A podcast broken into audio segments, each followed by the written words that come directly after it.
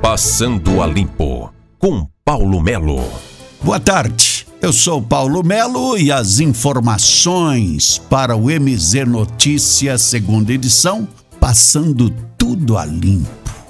900 dias do governo Bolsonaro, com destaque para ações de desenvolvimento nos últimos 100 dias.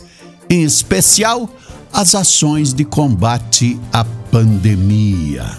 O René Garcia, o René Garcia, que é o secretário estadual da Fazenda do estado do Paraná, René Garcia Júnior, precisou ser entubado nas últimas horas.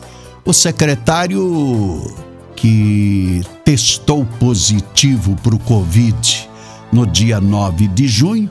Até então ele tinha recebido apenas acompanhamento médico para o monitoramento e estava se recuperando em casa. Neste final de semana, estado de saúde do secretário piorou e ele teve que ser intubado.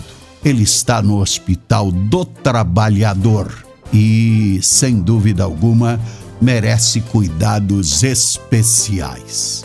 A comissão especial criada na Câmara dos Deputados para analisar a proposta de reforma administrativa reduziu a primeira audiência em apenas conversas. Nada de positivo em avanço neste sentido.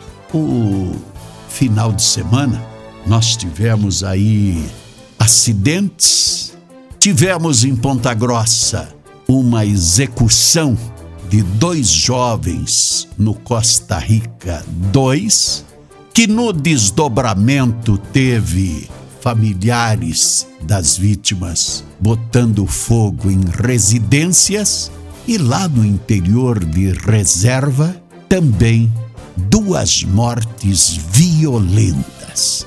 Preocupação com a segurança, sem falar na questão que envolve os golpes que vêm sendo aplicados.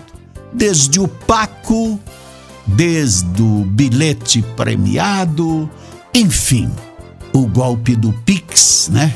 E por aí vai mas tudo está aí à vista para que aqueles que gostam de ganhar dinheiro fácil caiam na garra da marginalidade.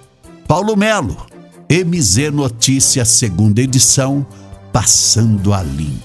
Passando a Limpo, com Paulo Melo.